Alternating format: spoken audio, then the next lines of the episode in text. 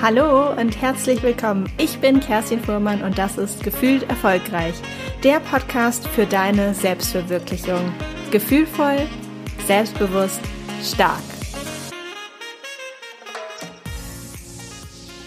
Ich habe heute Joachim Bohner bei mir zu Gast. Joachim ist 31 und hat einige Zeit als Angestellter gearbeitet, hat aber dann immer mehr den Drang verspürt, ein Start-up zu gründen, sein eigenes Ding zu machen. Und nach einiger Zeit der Ideenfindung war es auf einmal auch ganz, ganz klar, was er machen möchte. Heute ist er dabei, sein Start-up Opa Erwin groß zu machen. Und er hat mir auch im Gespräch davor verraten, dass er sich so gut fühlt wie schon lange nicht mehr. Deshalb freue ich mich sehr auf das Interview und wir lüften natürlich auch noch das Geheimnis, was genau das Startup ist und was Joachim gerade so tut. Joachim, herzlich willkommen bei Gefühlt Erfolgreich. Ja, hallo Kerstin. Ähm, ich freue mich natürlich sehr über die Einladung. Vielen Dank. Und bin jetzt gleich auf das äh, Interview bzw. Gespräch gespannt. Bevor es losgeht mit unserem offiziellen Interview, würde ich dich gerne auch noch mal eine Frage fragen wollen, die ich immer meinen Gästen zu Anfang stelle. Und zwar heißt der Podcast ja gefühlt erfolgreich. Und meine Frage an dich wäre jetzt, was bedeutet es für dich persönlich, sich erfolgreich zu fühlen? Und was sind so die Momente, in denen du dich erfolgreich fühlst? Also ich würde mal sagen, dass es mir sehr wichtig ist, dass meine Aufgabe, die ich an einem Tag erledige, dass die einfach im Einklang steht mit meiner persönlichen inneren Überzeugung. Und wenn ich dann am Ende des Tages sagen kann, ja, diese Aufgabe habe ich ja gelöst, es hat mir Spaß gemacht, ich hatte diesen inneren Antrieb, dann war das für mich ähm, ein erfolgreicher Tag. Sehr schön, das klingt total gut. Und du hattest ja auch, wir hatten ja vorher schon gesprochen und äh, in der Intro hatte ich ja auch erwähnt, dass du lange Zeit auch als Angestellter gearbeitet hast. Wie lange war das denn so ungefähr? Was hast du da so gemacht und welche Erfahrungen hast du gesammelt? Also ich war jetzt ähm, etwas mehr als drei Jahre in einer Anstellung bei einem äh, Automobilzulieferer. Also das war ein großer Konzern. Ähm, das war so mein erster, meine erste richtige Anstellung nach dem Studium. Ich konnte da sehr viele wertvolle Erfahrungen sammeln, sowohl jetzt fachlich, also ich habe mich richtig äh, in technische Themen reingearbeitet. Ich habe ja ähm, im Bachelor Maschinenbau und im Master Industrial Management studiert. Von dem her erstmal fachlich ähm, eine Herausforderung. Ich habe aber auch sehr, sehr, sehr viel gelernt äh, wovon ich sicherlich mein ganzes Leben noch profitiere. Und ich habe auch ähm, gelernt, wie so ein Unternehmen tickt, wie es funktioniert, ähm, wie so die interne Firmenpolitik auch äh, funktioniert. Ähm, ich hatte auch das Glück, ähm, international zu arbeiten.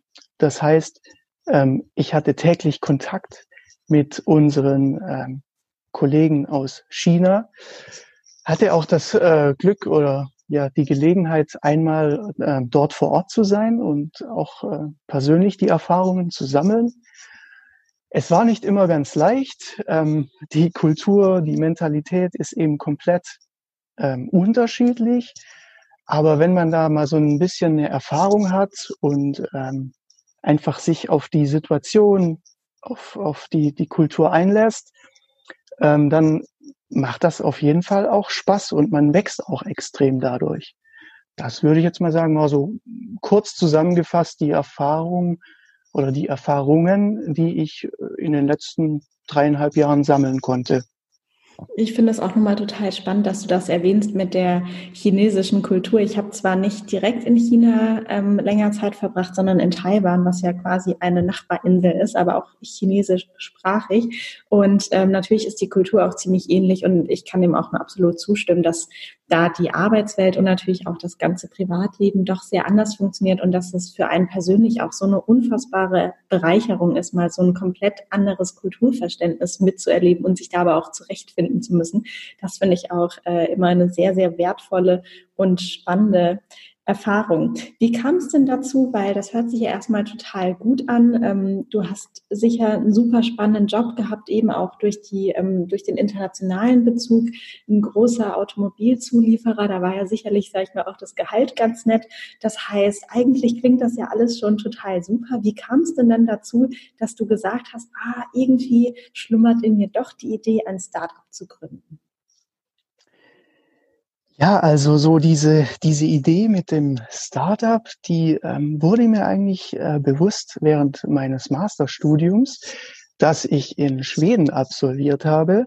Und da ging es eben sehr viel um Entrepreneurship und Startups und auch eben halt die, die schwedische Kultur, äh, das schwedische, ich sag mal, Studien- und Unterrichtskonzept ähm, ist halt auch so ein bisschen freier und nicht so stark auf Prüfungen und, und Noten ähm, ausgelegt.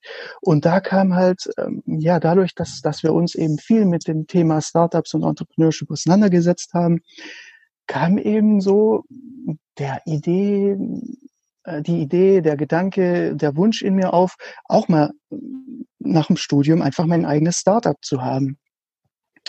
Dann und hast du aber, wie, äh, wie ich ja weiß, ziemlich lange auch überlegt, was es denn genau werden soll und was die Idee, die eine Idee ist, die du jetzt entsprechend dann auch zu einem Startup machen kannst. Vielleicht kannst du uns da nochmal mitnehmen, wie es dir so ging. Ob, hattest du auch so ein paar konkretere Ideen, bevor du eben äh, zu, zu Opa Erwin gekommen bist? Da können wir auch gleich nochmal drüber sprechen, was du da genau machst jetzt. Aber wie war der Prozess der Ideenfindung? Weil ich glaube, da sind bestimmt auch sehr, sehr viele, die jetzt vielleicht überlegen, okay, Startup an sich, ich hätte total Lust drauf, aber mir fehlt einfach die Ideen. Ja, genau, äh, da gab es so einige Ideen. Ähm, ich habe auch ähm, einige beziehungsweise viele Ideen dann auch wieder verworfen äh, nach einer gewissen Zeit oder auch direkt nachdem ich äh, ein bisschen konkreter über die Idee nachgedacht habe. Ähm, es war bei mir eben halt dann nach dem Studium so, dass ich mehr oder weniger krampfhaft so äh, eine Idee gesucht habe und über eine Idee nachgedacht habe. Und äh, ganz am Anfang war das so eine App-Idee. Ähm, ich habe dann aber ziemlich schnell festgestellt, ich habe keine Ahnung von Apps und ähm, es ist schwierig, es ist ein sehr hart umkämpfter Markt und es klingt eben auch bei den großen Apps, die man kennt, immer so einfach, ja, kurz mal eine App äh, entwickelt und auf den Markt gebracht und ähm, schon ist man finanziell unabhängig, sage ich mal. So einfach ist es eben halt doch nicht. Ich bin dann noch mal in mich und habe überlegt, ja, was kann ich denn gut? Und ähm, das ist eben gerade das Handwerkliche, das auch das Konstruktive, ähm, die Arbeit mit Holz und Metall, und habe dann eine ziemlich lange Zeit an einem äh, Konzept gearbeitet. Und zwar ging es da um einen Upcycling-Aktenkoffer.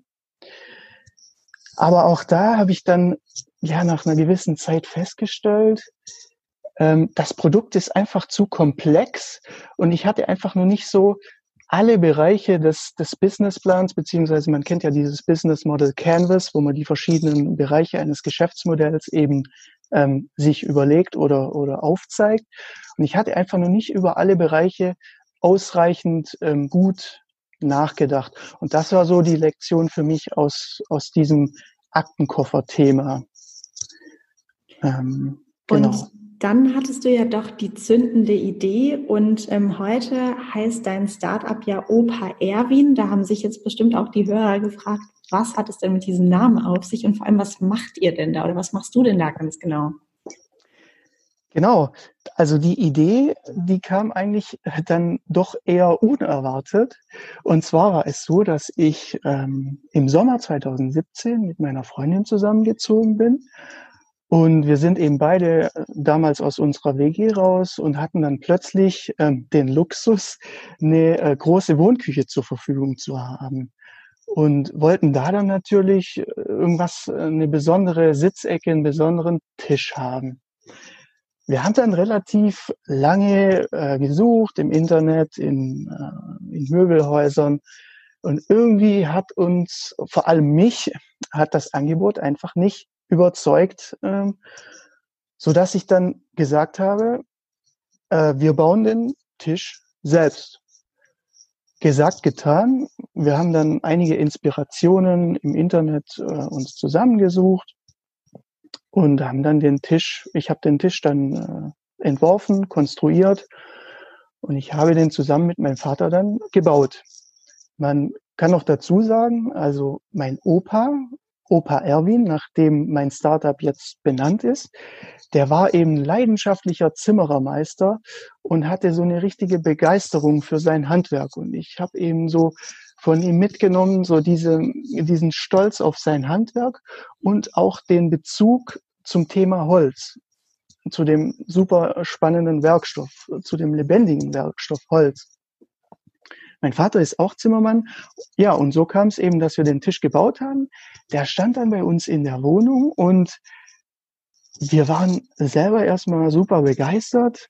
Auch Freunde, Bekannte, die zu Besuch waren, hatten uns dann auf den Tisch angesprochen, dass der doch so super aussieht und wo wir denn den herhaben. Und irgendwann so nach ein, zwei Wochen kam mir so ein Gedankenblitz und ich, mir, mir wurde klar, ich mache einfach da, daraus was, mein eigenes Startup. Und so kam dann das eine zum anderen. Ich habe dann, ich war ja damals noch in meiner Anstellung und habe dann äh, beschlossen, ich fange jetzt mal als Hobbyprojekt an, mache das nebenberuflich und versuche da einfach was draus zu machen. Und so ist im Prinzip mein Startup äh, Opa Erwin entstanden. Mega, mega schön. Und ich habe ja natürlich auch ähm, auf eurer Webseite rumgeschaut und die, die Produkte und ähm, gerade der Tisch äh, sind einfach echt wunderschön. Also ich kann das nur jedem empfehlen, der auf jeden Fall einmal vorbeizuschauen. Verlinkt natürlich am Ende auch nochmal alles äh, in den Show Notes. Jetzt ähm, finde ich aber auch nochmal spannend, wie diese Tische hergestellt werden, weil du hattest zwar vorher auch Bezug zu China, aber es ist ja keineswegs so, dass ihr jetzt zum Beispiel irgendwas einfach importieren würdet. Vielleicht kannst du uns ja nochmal erzählen, wie die Tische hergestellt werden und was das Besondere auch an diesen Tischen ist. Mhm. Ja, ich hatte ja vorhin erwähnt, ähm, dass mich das Angebot an, an Tischen, an Möbeln einfach nicht ähm, überzeugt hat, was es so gab. Ähm, mir hat einfach so dieser nachhaltige Aspekt gefehlt. Es, man kriegt ja viel Holz aus dem, aus dem Regenwald, äh, wo man einfach nicht weiß, wo das, wo der Rohstoff herkommt. Dann wird das Holz um, um die halbe Welt geschippert, sage ich mal. Muss ja jetzt auch nicht unbedingt sein. Und was mir eben halt auch gefehlt hat, war dieser echte Charakter. Also ich hatte ja auch erwähnt, dass der, der Werkstoff Holz einfach so super äh, spannend, lebendig ist und dass diese Lebendigkeit einfach mit den Möbelstücken, die ich so gesehen habe, einfach nicht transportiert wird.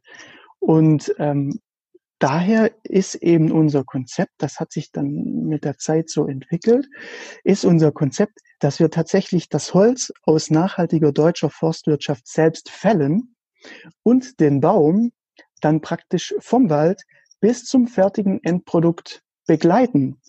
Und dadurch, dass wir das eben machen, können wir dir genau sagen, wo dein Baumstand, aus dem dein beispielsweise Tisch hergestellt ist.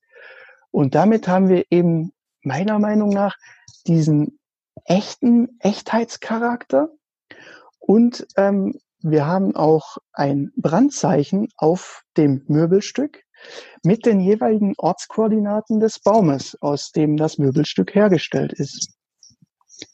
Super, super cool. Ich finde das echt eine, also als du mir die E-Mail geschickt hattest, fand ich das schon von Anfang an total die schöne Idee. Und ähm, ich glaube auch, dass wirklich viele Menschen genau nach so etwas suchen. Und ähm, ja, es klingt einfach total schön. Du hattest vorher noch was erwähnt, das fand ich auch total spannend. Du sagtest ja, dein Opa war Zimmermann, dein Papa auch. Und du gehst jetzt ja eigentlich in so eine ähnliche Richtung. Hattest du denn schon mal die Idee, früher auch Zimmermann zu werden und quasi so die Tradition fortzusetzen? Oder wolltest du schon immer einen anderen Weg einschlagen, den du ja auch erstmal eingeschlagen bist?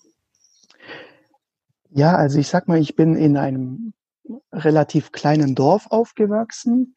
Mein Opa, wie schon erwähnt, war Zimmerermeister. Er war auch selbstständig. Mein Vater Zimmermann in einer Anstellung. Und ich hatte eben halt schon ganz, ganz früh, seit ich im Prinzip denken kann, die Gelegenheit, ähm, dass ich immer mit auf der Baustelle sein durfte. Mein Opa hatte natürlich eine Werkstatt, da konnte man immer ganz tolle Sachen basteln und bauen. Und ähm, mich hat das ganze Thema Handwerk und Holz eben schon früh begeistert. Und äh, wenn man mich als Kind gefragt hatte, was willst du denn später mal werden, dann war für mich ganz klar, ja, ich will auch mal wie mein Papa und mein Opa Zimmermann werden. Es war aber dann so, dass es ist ja auch so, dass ähm, der Beruf ähm, ziemlich äh, hart und auch belastend ist, vor allem auch körperlich. Und daher hatte man mir erstmal so ein bisschen davon abgeraten und hatte gesagt, ja, jetzt mach du mal, ich war auch, muss ich sagen, relativ gut in der Schule.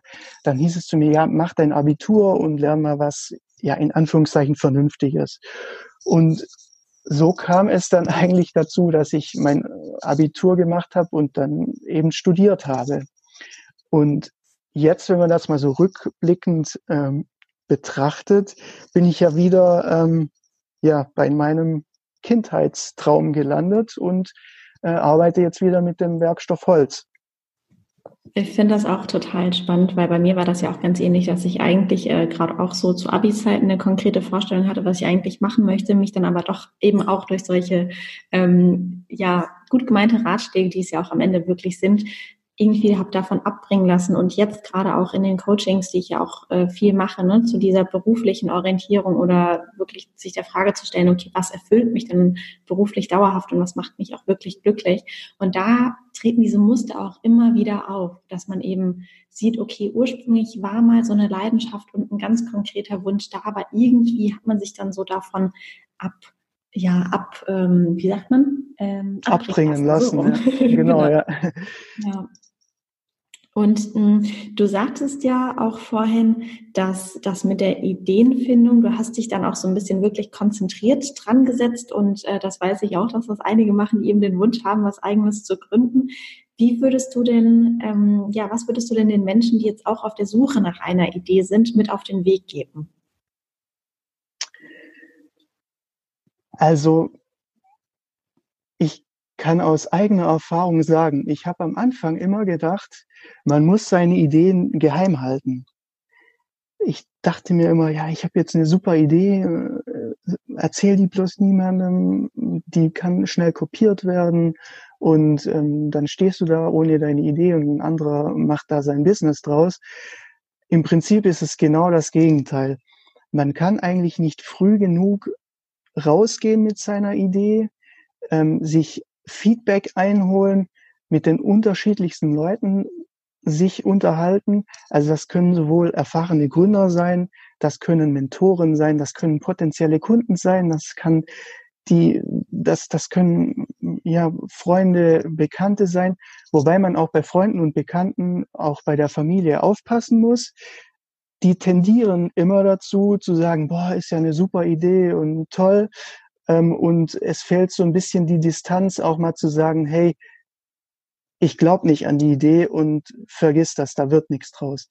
Das heißt, ja, wenn man so, was ich auch mache, ich auch heute noch ständig, wenn ich, wenn ich irgendwelche Ideen habe ähm, für ja, was man verbessern könnte, für, für Gründungen, für Startups, dann schreibe ich die mir immer auf so einen ja, Notizzettel und ähm, das kann ich nur empfehlen, dass man da einfach seine Ideen ständig notiert.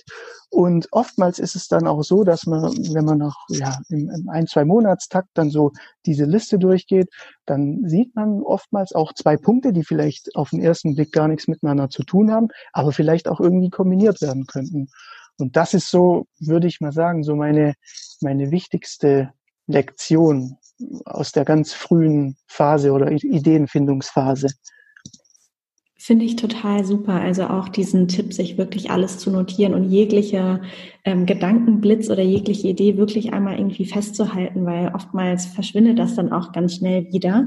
Du hattest auch angesprochen, dass ähm, das auch sehr wertvoll ist, mit Mentoren zusammenzuarbeiten. Wie finde ich denn einen Mentor?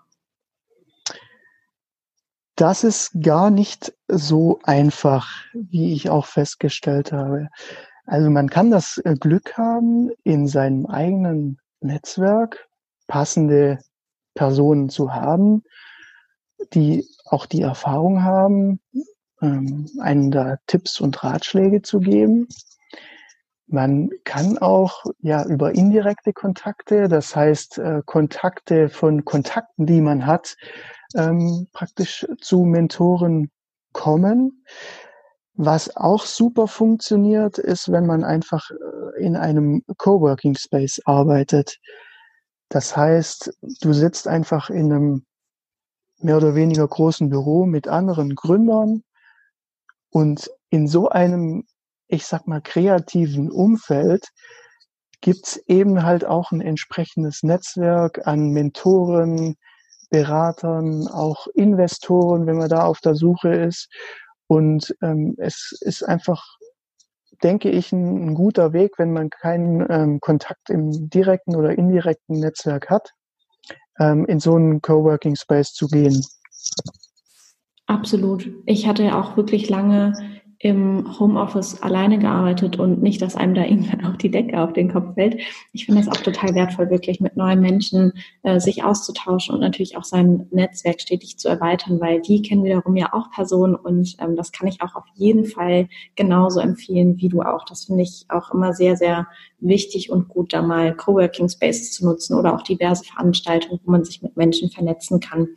Wie lange gibt es denn jetzt Opa Erwin eigentlich schon und wo steht ihr gerade? Also den ähm, Beschluss gefasst, ähm, daraus ein eigenes Startup zu machen, habe ich Anfang 2018. Ich habe das dann, ähm, wie eben schon erwähnt, nebenberuflich eine ganze Zeit lang verfolgt und mache das jetzt seit Februar diesen Jahres, also noch gar nicht so lange, in Vollzeit.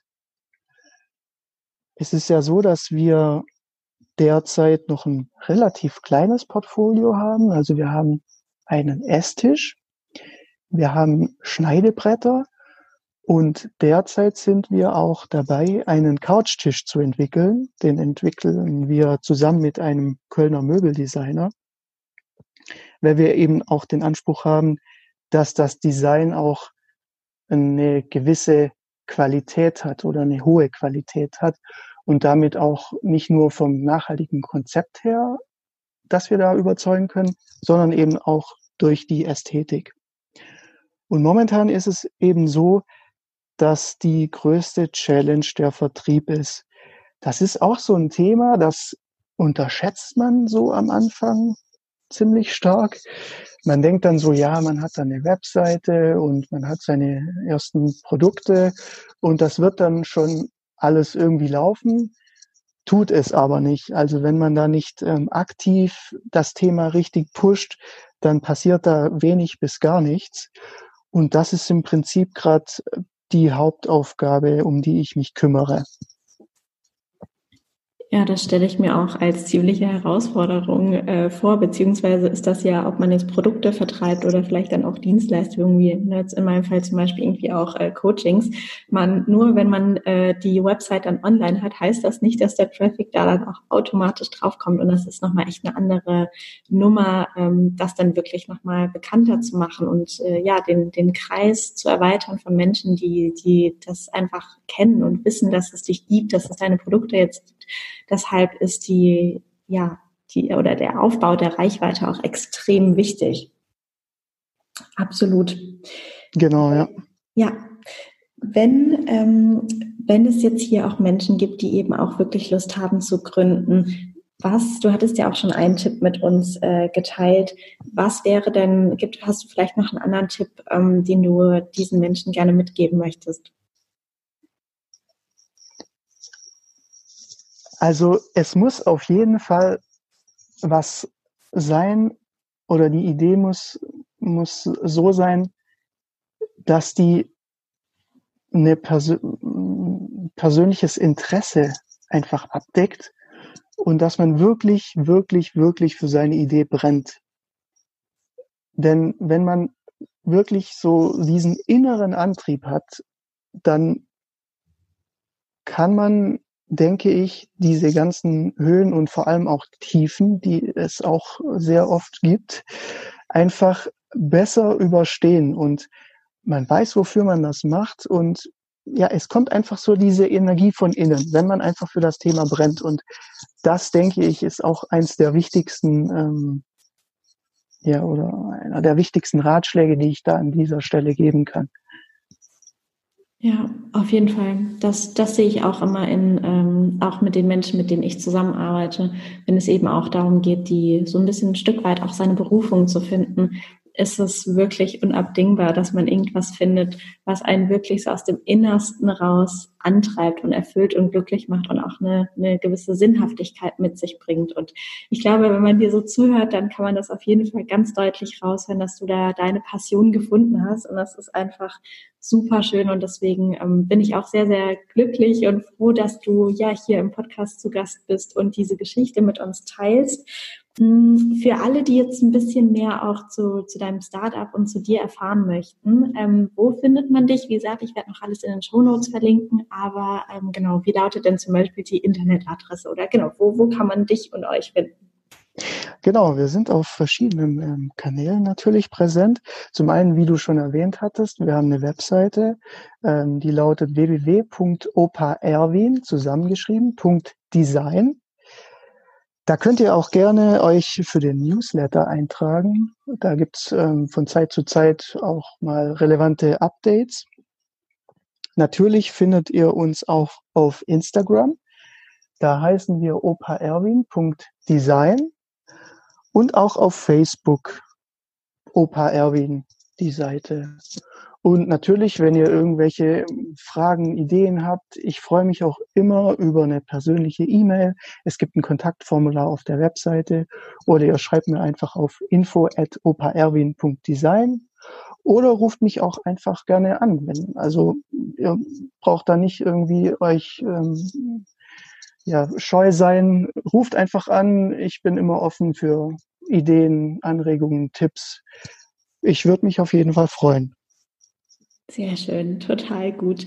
Und eine kleine Abschlussfrage möchte ich dir noch gerne stellen. Wenn du dir vorstellst, dass du irgendwo eine Art Wunderlampe finden würdest und du hättest einen einzigen Wunsch frei, was du auf dieser Welt verändern könntest, was wäre das? Also ich hatte ja schon äh, während unseres Interviews jetzt öfters angesprochen, dass es sehr wichtig ist, dass man das macht oder das arbeitet, wofür man brennt, was man, womit man sich einfach identifiziert.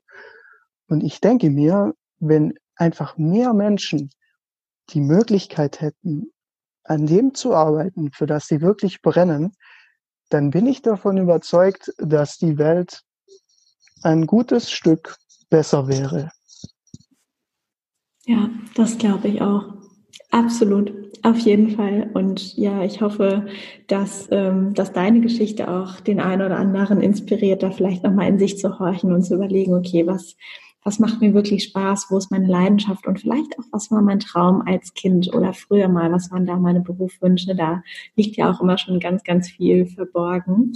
Ich bedanke mich sehr, sehr herzlich bei dir für dieses wunderschöne Interview und ähm, ja, danke, dass du hier warst. Ja, vielen Dank nochmal für die Einladung. Es hat wirklich Spaß gemacht und ja, vielen Dank. Ich freue mich, dass du bei dieser Folge mit dabei warst. Wenn dir das Interview gefallen hat, lass mir gerne eine Podcast-Bewertung hier und teile die Folge und den Podcast auf deinen Kanälen, damit ganz viele Menschen reinhören können. Teile den Podcast einfach auf Instagram, LinkedIn, Facebook, wo auch immer du möchtest. Ich freue mich sehr über deine Unterstützung wünsche dir einen tollen Tag und freue mich, wenn wir uns in der nächsten Folge wieder hören. Alles Liebe, deine Kerstin.